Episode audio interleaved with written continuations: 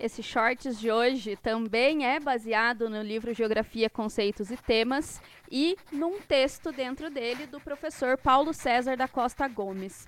O autor discorre sobre o que algumas correntes do pensamento geográfico defendem sobre o tema, começando com o Império Romano. Sim, ele vai bem longe. No cotidiano, o autor chama atenção para o fato de que a região está ligada a uma esfera administrativa e ele dá, por exemplo, as cinco regiões do IBGE para o Brasil.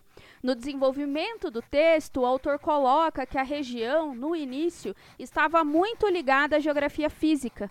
No entanto, com o passar do tempo, essa ligação não é mais suficiente para explicar o conceito. O conceito evolui em algumas vertentes, mas basicamente passa-se a fazer monografias descritivas, regionais, que vão além da descrição de relevo, vegetação, que eram bem características até então. Nessas monografias, elas tentavam diferenciar os espaços terrestres, levando em consideração também a ocupação social. Até chegar, ali nos idos dos anos de 1970, a geografia humanista.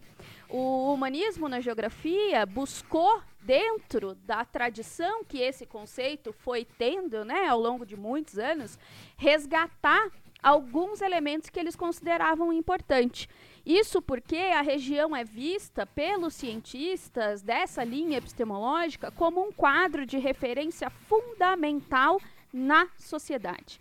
Os autores defendem né, dessa linha geográfica, dessa linha de pensamento, que consciência regional, sentimento de pertencimento, mentalidades regionais são alguns dos elementos que chamam a atenção para revalorizar a região como espaço vivido. Quer saber mais? Veja a referência do episódio no nosso Instagram ou descrição do episódio. Tchau!